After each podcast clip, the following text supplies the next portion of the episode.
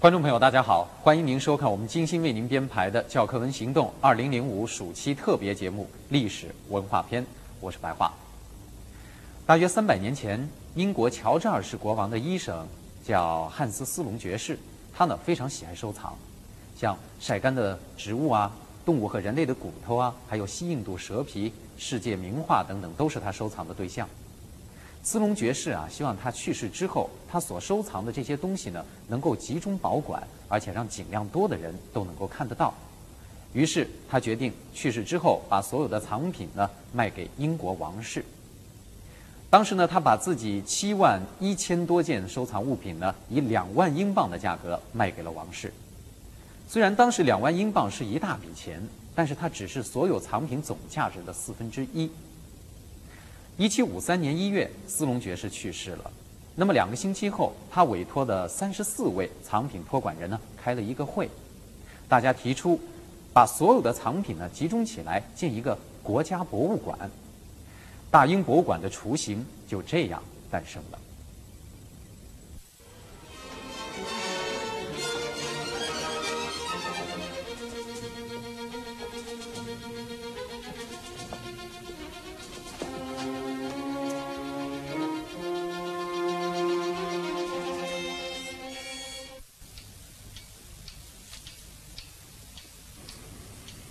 是史蒂内的文章吗？是的。你是不是有点过分了？不。你知道，整个事件只写三十行就可以了，可他写了三百行。大英博物馆对许多中国人来说并不陌生，因为它和一个妇孺皆知的名字卡尔·马克思联系在一起。从1850年6月开始。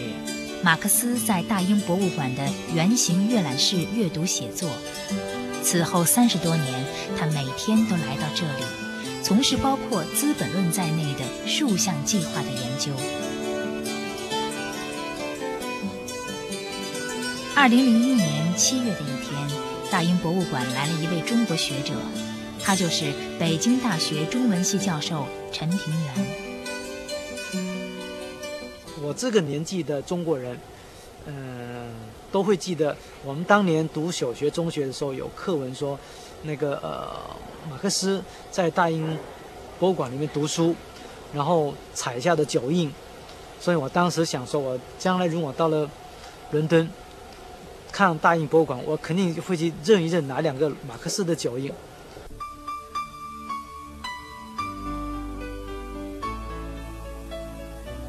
像陈平原一样，经常有来自中国和东欧的参观者到这里寻找马克思的脚印。前苏联总统戈尔巴乔夫有一年来到这里，也问过同样的问题。但是，参观者们在一块以“阅览室与革命”为题的牌子上只能看到，当年马克思常在 L、M、N、O、P 等行就坐，因为那里靠近参考书架。也就是说，他并非像传说的那样，只在一个固定的位置上读书写作。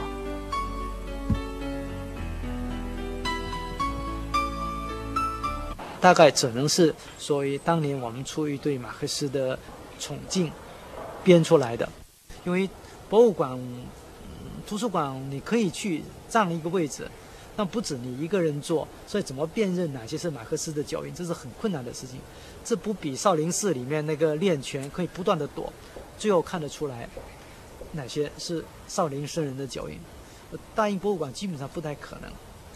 后来到了那里以后，突然间发现这纯粹是一个好玩的想象。英国国王乔治二世批准了汉斯·斯隆爵士托管人的建议。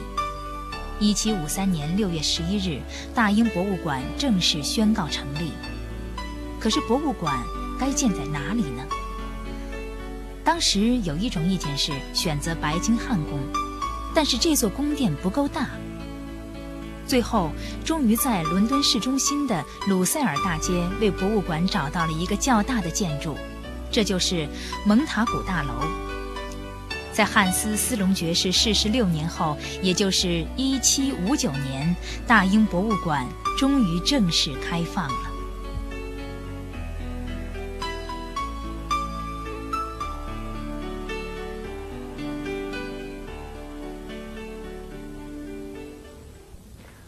就这样，大英博物馆成了世界上最早的一座国家投资的大型博物馆，也是世界上第一座对公众开放的博物馆。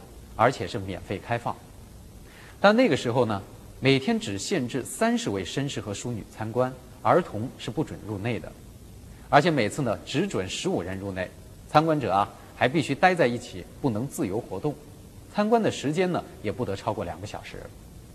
到一八零零年的时候，想要参观大英博物馆的人还必须提出资格证明，获得批准后，还需要等上两个星期才能够拿到参观券。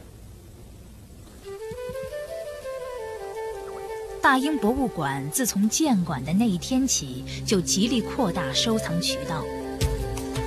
从18世纪开始，英国的考古学家们跟随英帝国殖民者的军队，四处搜寻，甚至强力掠夺世界各地重要的人类文化历史遗迹。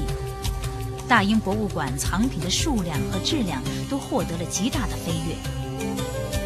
博物馆的主要展品是古代埃及、希腊、罗马、西亚、东方和欧洲中世纪文物，从巴比伦的美女浮雕到印度的宝石戒指，从中国的瓷器绘画到古希腊的帕特农神庙，无一不是人类文明发源地的稀世珍品。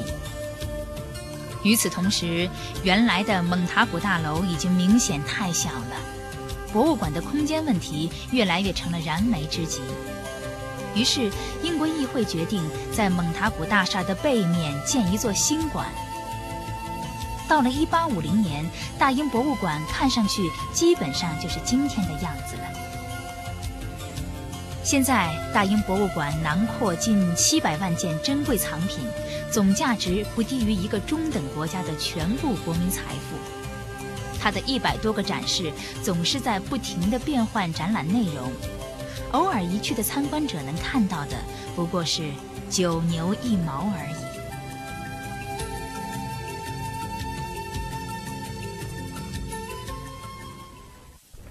馆藏几百万件珍品的大英博物馆是免费参观的，要不然当年生活贫困的马克思就不可能到了这里，也不可能在这里阅读写作了。许多去过大英博物馆的人呢，都对它的免费参观印象深刻。其实早在1867年到1870年间，中国第一份华文报纸《循环日报》的创办人王涛，成为第一个到大英博物馆参观的中国人。他在当时啊，就发出过同样的感慨。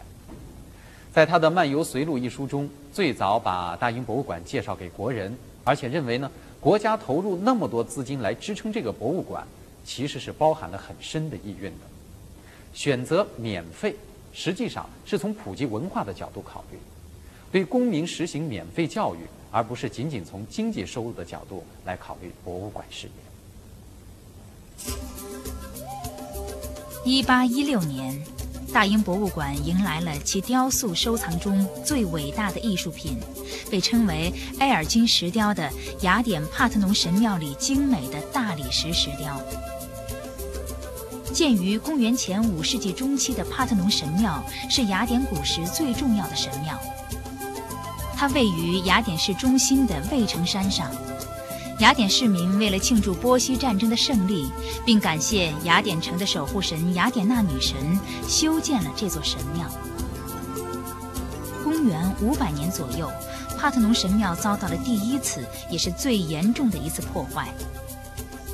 当时，神庙被改造成基督教堂。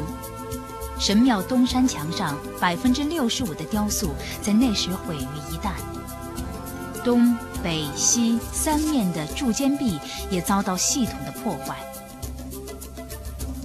一六八七年，又一次大灾难降临到神庙的头上。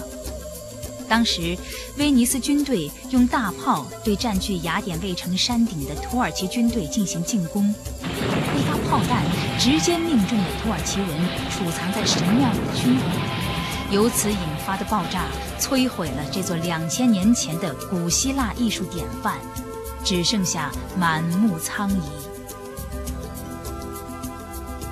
一八零三年，时任英国驻土耳其大使的埃尔金勋爵，从土耳其奥斯曼皇帝手中买得了一部分帕特农神庙石雕，以保护的名义将雕像肢解后运往英国，最后卖给大英博物馆。于是就有了现在大英博物馆的埃尔金陈列室。这些石雕也被称作是埃尔金石雕。几十年来，希腊和英国一直就埃尔金大理石雕像的归属问题争论不休。希腊方面要求归还的呼声近年来更加高涨。同样，大英博物馆是欧洲收藏中国文物最丰富的博物馆，总数呢多达了两万三千余件。那么这些中国的文物是如何流落到英国的呢？明天的同一时间里，我们再来解答。欢迎各位收看。